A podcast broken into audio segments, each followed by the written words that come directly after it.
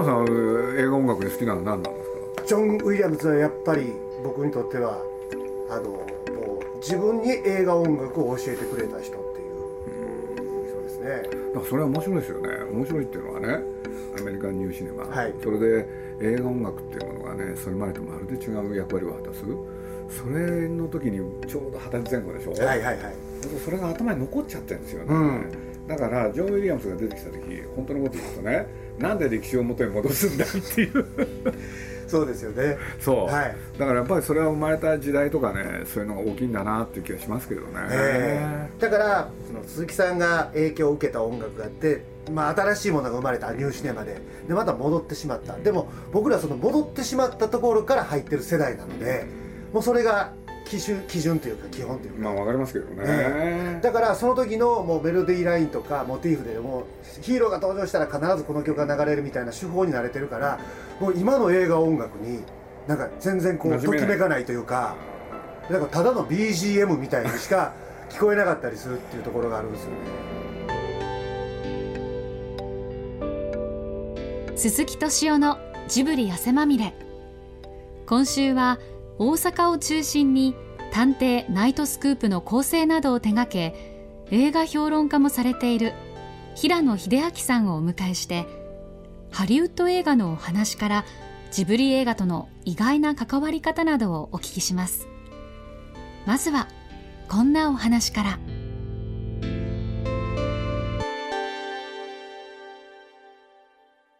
まあ、要はふまあまあ古い映画音楽がオーソドックスであるじゃないですか、でもあの「スター・ウォーズ」以降のちょっと新しい時代のもの新しいといってももう30年ぐらい前なんですけどもなんでしょうロッキーのテーマであったりとか「えーバック・トゥ・ザ・フューチャー」であったりとか、えーまあ、そこにはねあのだからジョン・ウィリアムズがいたりアラン・シルベストリーがいたり、えービル・コンティがいたりっていうその若い頃に吸収したものがまあ、まあ、僕らでもそうなんですよ、もう基準となってその後のものづくりに全部生かされるって言ったら変ですけど。でそれが一周回って今作ったら新鮮に見えたりまあそうです聞こえたりするっていうところはあるじゃないですか。でもどんな作曲家もクリエイターもそういうもんだと思うんですよね。だから映画監督映画音楽家の歴史をずーっと見ているとその人のピークっていうのがあって。そうなんだ、はい。あのなんか知らんけどこの数年で恐ろしいぐらい素晴らしい曲を生み出してるなとかあ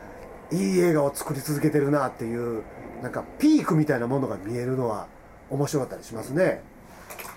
ニーノ・ロータなんかしかし最後までずっと 素晴らしいのばっか作ってるよねいやもうニーノ・ロータはすごいですよねやっぱり。すごいですよね、ええ。まあ太陽がいっぱい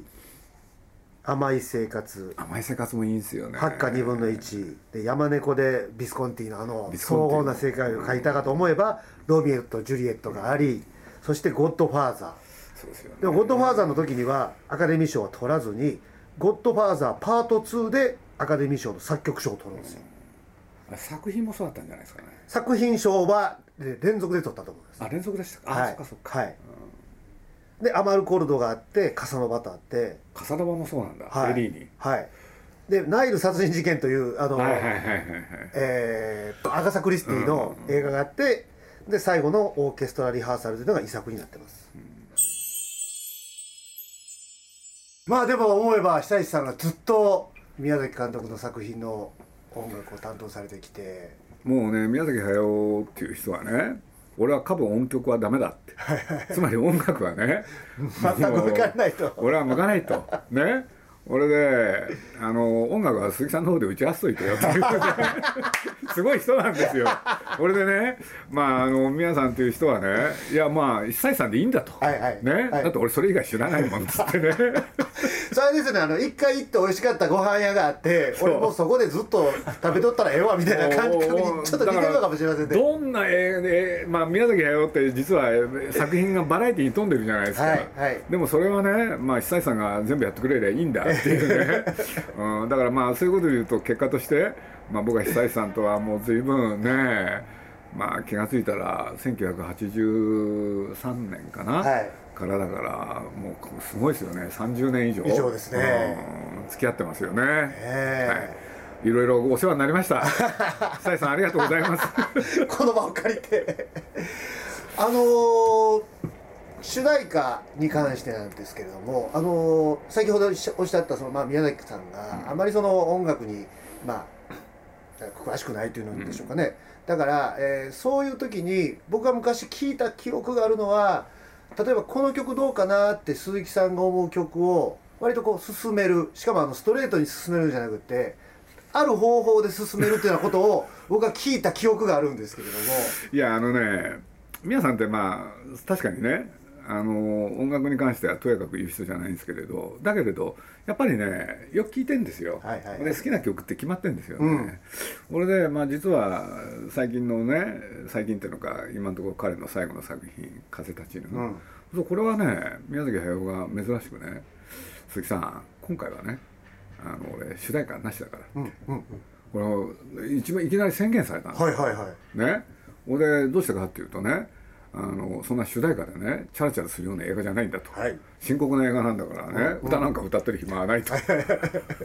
これ僕もねあのあそうですかと、はいはで僕も特にねあのそれに異論はなかったんですよ、はい。だから映画だから必ず主題歌はなきゃいけない。それはあった方がいいかもしれないけどなくてもいいやなって。ほんでそんなことをね決めてそれで進んでってねそしたらある日まあ実はねジブリでいろんな作品をブルーレイにして世の中に出すっていう機会があって、はい。そしたらある人がねとんでもない話を僕のとこへ持ち込んで、それは何かなと思ったらね僕とユーミンでそのブルーレイの宣伝をね、うん。やるんでトークショーをやってほしい、はい。あのユーミンさんも実を言うと、はい。これまでのいろんな曲を集めたね、う CD を出すんで、えまあ、それの宣伝も兼ねてんだと、はいはい。だから聞いててあなるほどと。お互いじゃあね、えー得をするのかと、うん。これでねその新しいやつをねちょっと、まあ、見本番があったんで、はいちょっと聞いてみたんですよね、はい。ラジオのあ車の中で、うん。これで聞いてってね、まあ、僕もよく聞いてきましたから、うん。あなるほどと思って懐かしいななんて思ってたらその CD においては見本番だったね、だったんでね、最後の最後に、ん。あの歌がはい。入ってたんですよ。は おいしてねあの聞く友達にこうやって聞いてたわけでしょ、はい。まあ聞いとかなきゃいけないと思って聞いたわけだから、うん。そしたら歌詞がね、うん。やたら耳に入ってきてね、あはいはい。ほんであれ？って思ったんですよこれってなんか「風立ちぬ」のね、はい。中身となんか。世界観と非常に合うんじゃないかと、うん。これでね僕その次の日宮崎駿のとこ行ってねあのそれをとにかく聞かしちゃおうかなと思って、うんうんほんでえ「それ何ですか?」って言ったら「いやちょっとちょっと聞いてもらえます?」って言って何にも言わないで、えはいはい。これでねいきなりね聞かせたんですよ、はいはい。そしたらね聞き始めた途端ね、え。あのもう全部終わる前にね「はい何これ?」って「いやだからちょっと聞いてもらったんですよ」ええ。って言ったら「何これ風立ちぬの主題歌じゃん」え なるほど。俺でね、え俺で実はねその次の次の日ぐらいかな、はい。ちょうどそのトークショーのね、はい。本番なんですよね、え俺でそのトークショーのさなか、はいまあ、僕は実を言うとユーミンさんといろんな話してね、はい。でその場でね、えあのなかなか彼女ってやっぱり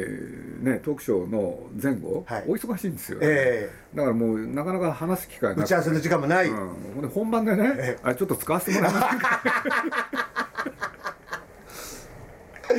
はいはいは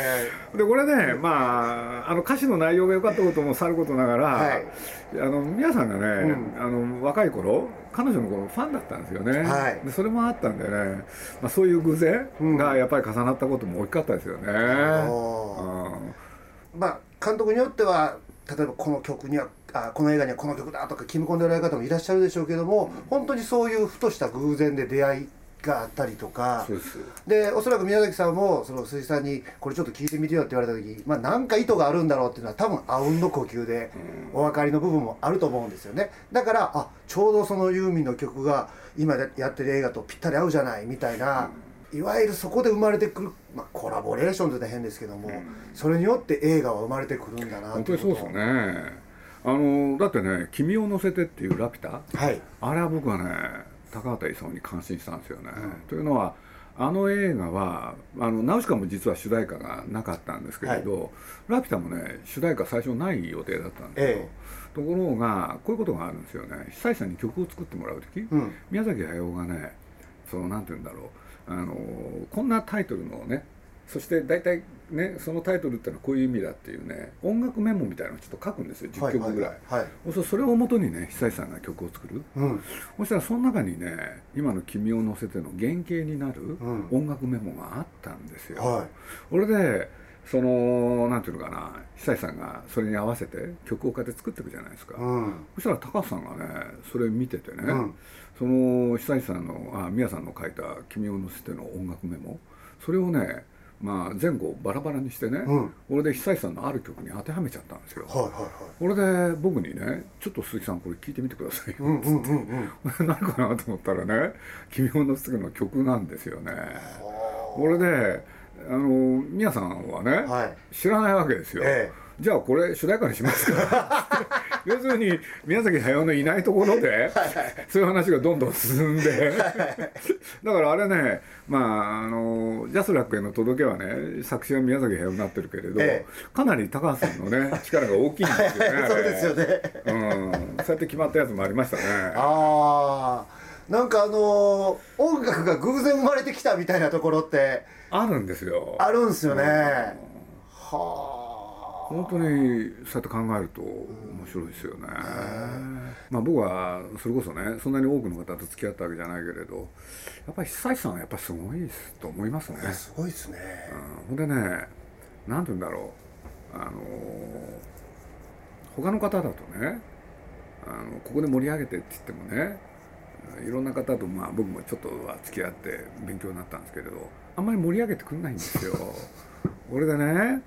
やっぱりね皆さんあのプライドがあってはい。それやると恥ずかしいはいはい。みたいなこと が関係あるのかなと思うけれど久石さんはね、はい。こうそういう時の注文に対してね堂々とおやりになるんですよ。はうん。そこがねやっぱり久石さんの思い切りの良さっていうのかな。あはあ。あの僕らの想像と印象で言うとなんか真逆な感じがしました。なんかなんか？もっとなんかこう作家前としててうん。その何ですかねこうえー俺の世界だみたいなことがあるのかなと思ってたんですけれども、割とそういうニーズに対してそうです。こう順応そうなですよ、うん、俺だからあの久石さんに対してね宮崎駿の注文の仕方ってね、は面白く面白いんですよね、はいはい。で例えばこういう言葉使うんですよ。例えばあるラブシーンがあるとするじゃないですか、見てる人が恥ずかしくなるような音楽をつけてください そうするとね、はいやりますねっつってはい。やってくれるんですよ、いで本当に恥ずかしくなるような曲を上げてくるという。だからねみんな見ててね気持ちいいんだと思うんですよ。はあ。ああいうのすごいよな。そこがそこがやはりそのまあ作家性と商業性というか、うまくこう兼ね備えてるから。久石さんはそういうところはもうお客さんが何を好きか、うん。なんか分かっててここはじゃあ行きますっつって。でそうかと思うとねまあこれは僕もね高橋さんと一緒にあの「かぐや姫」っていうのをやった時に、うんね高橋さんがどうしても久石さんだっていう。でその時のね元になったのがね「悪人の曲」あれいい曲だったんですよね。うんでなんでかっていうとねいつもの久石さんの持ち物とちょっと違ってて、うん画面全体からねなんか見見てる人を不安にかきたてる、はいでそれがねあのーかぐや姫にねやっぱり高橋さんは合ってるんじゃないかと。要するにまあかぐや姫って言っても普通の女の子、ええ。で都行くのは嫌だって言ってみたけ言って言ってたけれどいざとなると、はい。まあいろんな着物その他与えられて女の子にとっては嬉しいものじゃないですか、うんうん。じゃあそこにどういう音楽をつけるか。うん。ってなった時に高橋さんがねあの同じ曲を使えってんじゃないけれど一番ヒントになるのは悪人の曲ですよって言ったんですよ、はいはいはい。要するに本人はえものね能電機にすごいそれまでねそんな都行くのは嫌だって言ってたくせに行ってみたら着物その他がいっぱいあって、うん。やっぱり女の子らしく喜んじゃうわけですよ、うん。じゃあそこへどういう曲を？要するに喜んでるんだけれど実はちょっと先の未来にねある不安なものが待ってるよっていう曲なんですよね。それをやってくれたんですよで悪人っていうのもまあいわばあのなかなかこう現実を見れば仕事も大変金もない田舎でどうしようもないっていう妻夫木聡の心境とか、そういうものを描いてたわけですからそことこうあのかぐや姫のイメージが一致した。ああそうなんですね。だから僕あれはねすごい仕事だと思ったんですよ、うん。だから久石さんはまああの時「風立ち」にもやってそれで「かぐや姫」もやるんですけれどね、うん。全く彼の違うものを出してきたっていう。じゃあもう A 面 B 面みたいなそうなんですよ。の作家性のね、だからやっぱり両曲を。久石さんというのはね間口が広いっていうのか、はい。すごいですよね。すごいですね。許容許容量が広いっていうのか。いやあの余談ですけどね僕あのよくまあ映画音楽を BGM にしながら仕事をすることがあるんですけどもね「もののけ姫」のサントラ。はいめちゃくちゃ仕事の効率が上がるんですよ。そうなんですか？あれすごいっすよ。あの他のサントラはそんなにねなんかこう単なる BGM として聴いてるんですけどあの「もののけ姫」のサントラってあのしかもスコアの部分なんですけどなんかね全体のリズムと流れがものすごくこう体に残りつつこう仕事を邪魔しないっていう絶妙の感覚っていうんですかね。だから絵は邪魔しないけれども聞いた人の耳に残るっていうのはそういうことなんだろうなと思いながらあの聞いてるんですけど。今もののけの話されたから僕なんかもちょっと思い出しちゃうのはねえ富田勲っていう人がいるじゃないですか、えはい、シンセサイザーの巨人と言われた。であの人がそれこそ、えー新日本機構かな、はい。そそこで生み出した曲ってやっぱりすごいんですよね、これでまあこれはね僕は高橋さんの言い方で学ぶんですけれどいわゆるスタイルとしては形式としては西洋音楽で、要するに日本を表現する。うん。うんそれに成功した一番最初の曲ですよと。はそうするとね日本を表現しようとするとね、はい。みんな笛や太鼓とか、ね そっちに行きがちでしょ、はい。ところがあれね全部西洋の楽器で成立させてるんですよ。これで「ラストエンペラーで」はい坂本龍一さんがね、はい。あの有名な曲をおやりになるでしょ、うん。そうすると明らかに富田さんの影響がある、うーん。うん、で「もののけ姫」ですよ。はあ。じゃあこれを一体どうやってやるか、はい。そうするとねやっぱりその根っこにはやっぱり富田勲さんの発明したその楽曲の作り方、うん。それがやっぱりヒントになってる。だからこの3曲っていうのがね実に面白いんですよね、はいはいはい僕は。はいはいはいは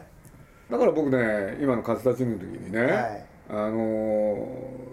何しろ昭和のね、はの舞台は時代はね、はい。そこにどういう曲が流れるか、これでまあね地域性を大事にするんならやっぱり日本の楽器でなきゃいけないんだろうけれど僕はある種ねバラライカでいいと思ったんですよね、うん。それで絶対表現できる、うん。うん。でね久石さんがいい曲作ってくれたんで合ってるとは思ってるんですけどね、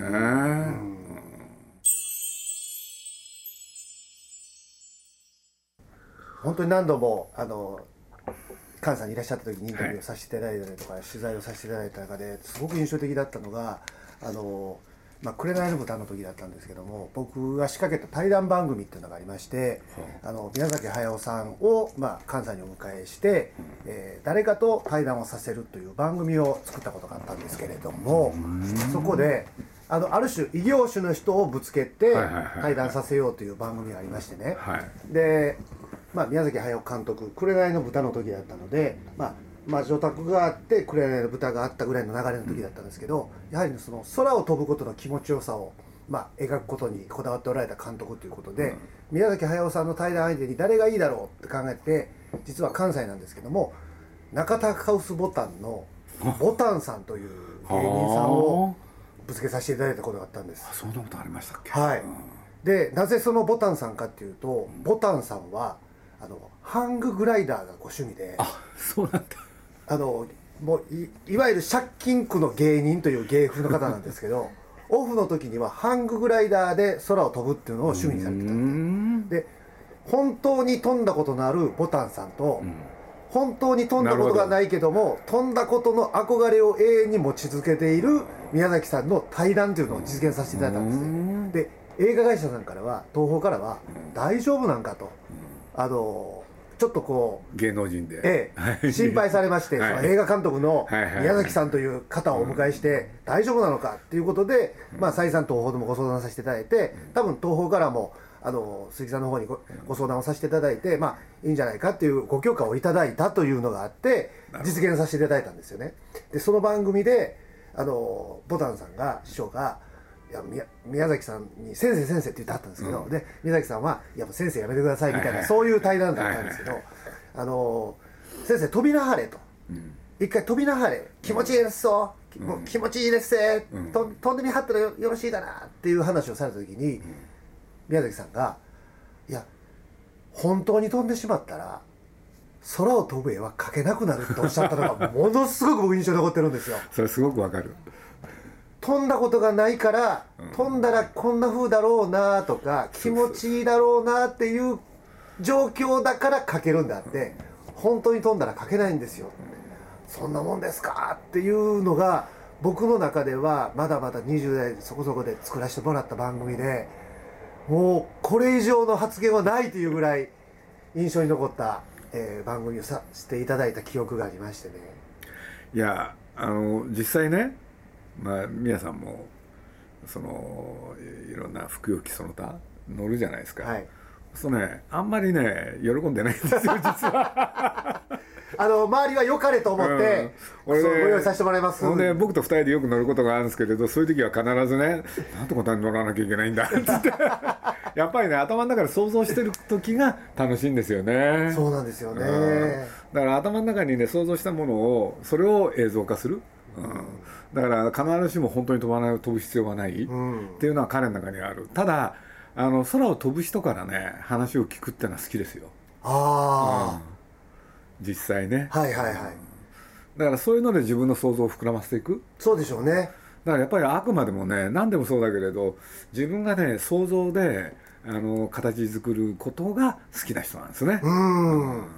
だからその人生経験何でもかんでもやるからいいわけではなくって、やらないからゆえの距離があってそこにイマジネーションと空想ができるっていうそこが僕はあのアニメーションの真髄であり宮崎さんという人の作品の真髄ではないかなということをその頃に知ったというか教えていただいたっていうきっかけにはなったんですよね。全然自分じゃね飛びたいって言いない言わないです。は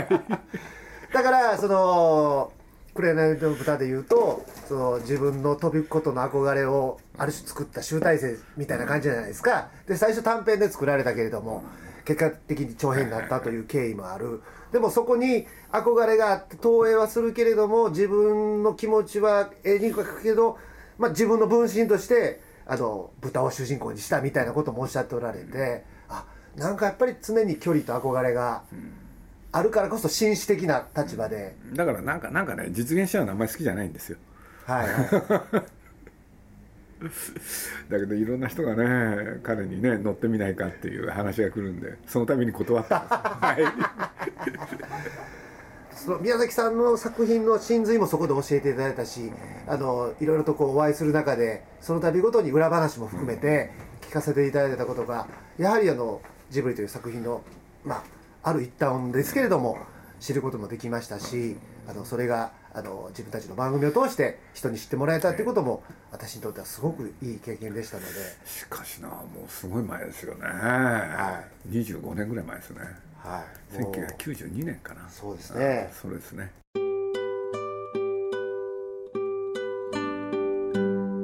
今夜の平野秀明さんの映画についてのお話いかがだったでしょうか？鈴木敏夫のジブリ汗まみれ。来週もお楽しみに。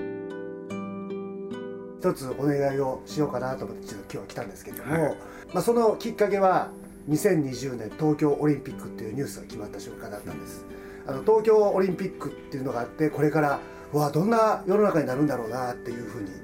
思っていた。でもふっとオリンピックの開会式ってここのところずっとその国を代表する映画監督がうん。演出をしたりとか映像を作ったりしている。2020年東京オリンピック。ぜひとも長編は引退したけれども短編だったら作るという宮崎駿監督の映像が見たいなーって思っております。あそうですかでもなあんまりねなんていうんですかなんとか記念って僕ら苦手なんですよね。だから宮崎駿もねまあ僕もそうだったんですけど一番最初に決めたことがあって、うん。ジブリで作品作っていく時、あの仮にねずっと続けられたとしても何周年記念ってあれやめようねって決めてきたんですよ、はいはいはい。だからあのそれを決めなかったことによってね大体今何年ぐらい経ったんだろうっていうのがね分かんなくなっちゃってねだからまあねそういうご要望もあるかもしれないですけれど、えまあ、宮崎なんかなんかの記念のために何かやるっていうのはなかなか難しいんじゃないかな。すいません。いえいえいえ鈴木敏夫のジブリ汗まみれ。この番組はウォルト・ディズニー・スタジオ・ジャパン。街のホットステーションローソン。アサヒ飲料日清製粉グループ au